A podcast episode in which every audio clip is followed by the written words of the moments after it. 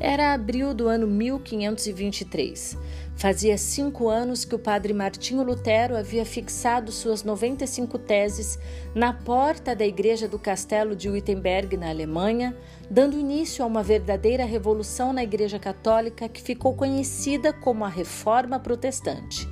Em meio a discussões e burburinhos, a notícia do confronto de Lutero e suas teses sobre a verdadeira fé e a salvação pela graça se espalharam rapidamente e chegaram a um convento onde vivia uma freira de nome Catarina von Bora, que foi levada pelo pai para ser cuidada pelas irmãs quando tinha cinco anos de idade após a morte da sua mãe. Naquela noite, Catarina, que já estava agora com 22 anos, e outras 11 colegas decidiram fugir e deixar a clausura para trás, inspiradas pelos escritos de Lutero. Elas foram acolhidas a princípio nas famílias dos próprios reformadores, e Catarina acabou ficando na cidade de Wittenberg, onde também morava Lutero. Ela morou na casa do pintor Lucas Cranach, que inclusive é o autor do seu mais famoso retrato, este que está na ilustração de hoje aqui no canal. Lutero era o pastor de Catarina, que o admirava muito. Ela chegou a se envolver e ser cortejada por um rapaz, mas o romance não deu certo porque os pais do moço o proibiram de se casar com uma ex-freira. Isso era motivo de vergonha naquela época. Lutero sugeriu então a Catarina um outro pretendente, mas ela se recusou e disse que só se casaria com alguém que fosse igual Lutero ou com ele próprio.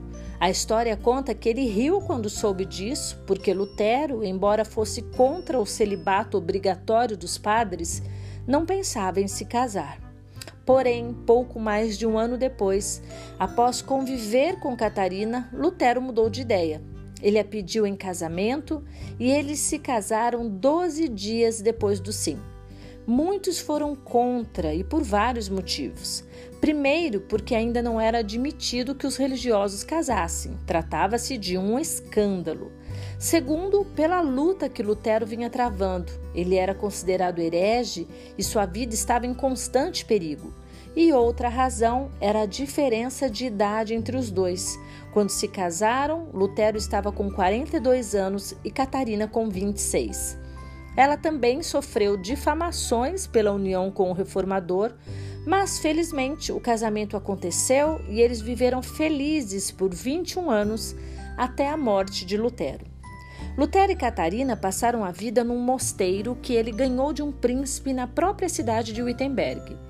Ali eles construíram seu lar e tiveram seis filhos, mas após a morte de uma irmã de Lutero, outras seis crianças passaram a ser cuidadas por eles também.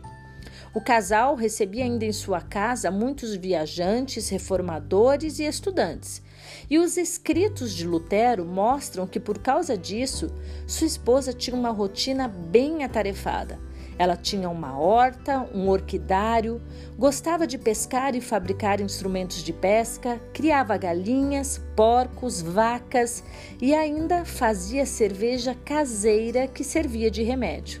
Ela também gostava de ler e de bordar, e Lutero a chamava de a estrela da manhã de Wittenberg, porque Catarina levantava às quatro horas da madrugada para dar conta de todas as suas responsabilidades. Os historiadores dizem também que Lutero frequentemente adoecia e era Catarina quem cuidava dele, por ser também conhecedora de plantas medicinais. Mas sua vida não era só dedicada ao marido, aos filhos e à casa. O próprio Lutero a encorajava em seus estudos bíblicos devocionais e sempre sugeria passagens particulares para que ela memorizasse. Quando ele estava triste ou muito preocupado, era a sua vez de ajudá-lo. Catarina sentava-se ao seu lado e lia a Bíblia para ele.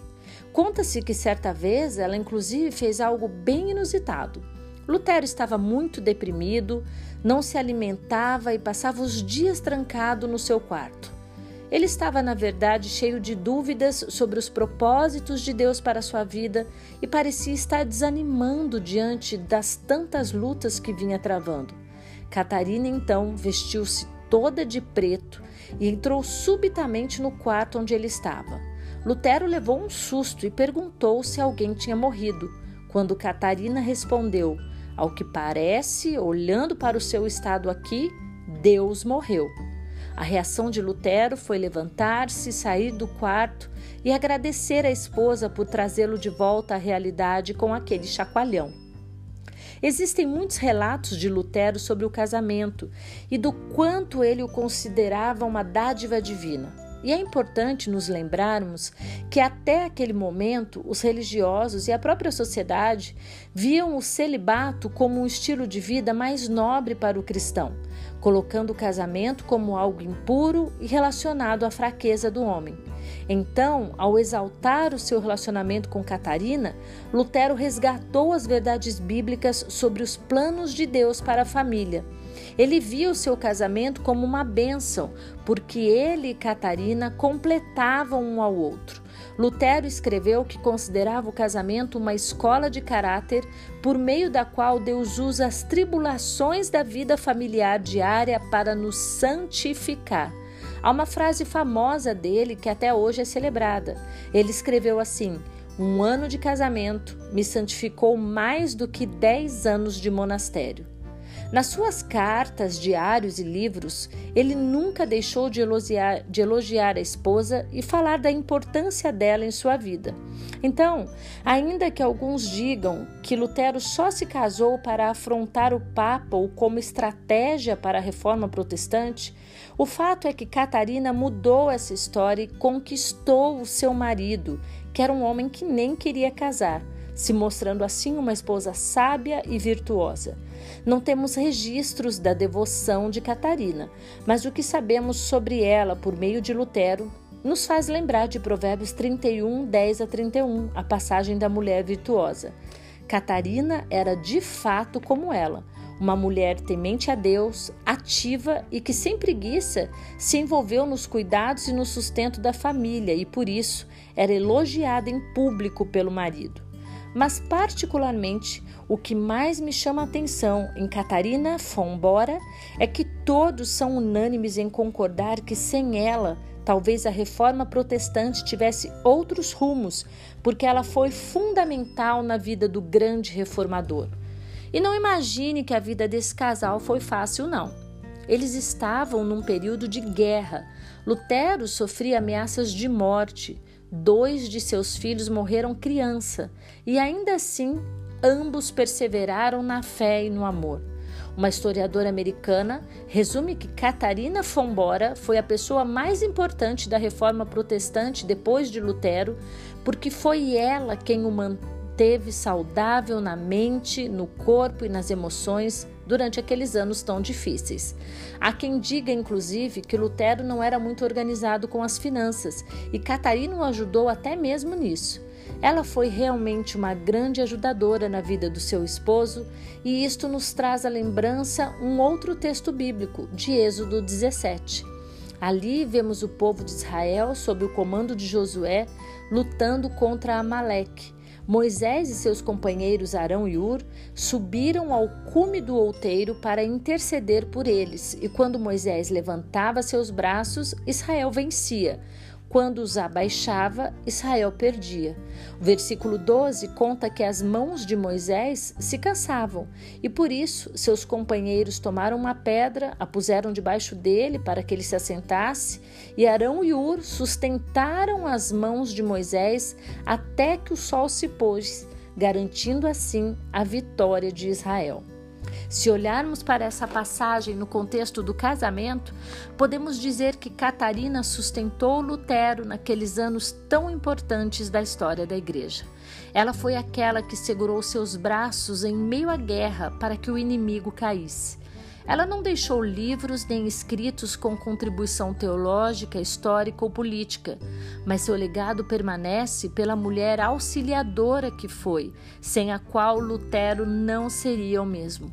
Foi por causa de Catarina que Lutero mudou sua visão a respeito de casamento e até sobre as mulheres e influenciou o mundo a enxergar o plano de Deus para a família. Ela não precisou se sobressair na reforma protestante para que todos soubéssemos da sua importância. E a lição que nos fica é que não precisamos de glória ou reconhecimento humano. Quando priorizamos a nossa família, a honra vem do próprio Deus. Se você é uma mulher casada, você também foi chamada para conquistar e sustentar esse homem que está ao seu lado. Você pode mudar a história dele e a do seu casamento. Talvez por causa de você, da sua influência, ele melhore financeiramente e mude alguns comportamentos e conceitos sobre a vida, sobre o casamento, inclusive quebrando paradigmas, como aconteceu com Lutero após seu envolvimento com Catarina. Seja sábia, honre o seu papel de esposa e mulher influenciadora com dignidade e perseverança. Não é nenhuma vergonha viver a máxima de que ao lado, ou mesmo por trás de um grande homem, está uma grande mulher porque o nosso valor não está em ser igual aos homens, mas exatamente em sermos aquelas em que eles encontram a diferença que precisam para se tornarem grandes homens. Viva esse privilégio de ser mulher e esposa com leveza, e você então, com certeza, provará o melhor de Deus nesta terra. Amém? Eu sou a Rosana Salabai e você está comigo no canal Crescendo na Palavra.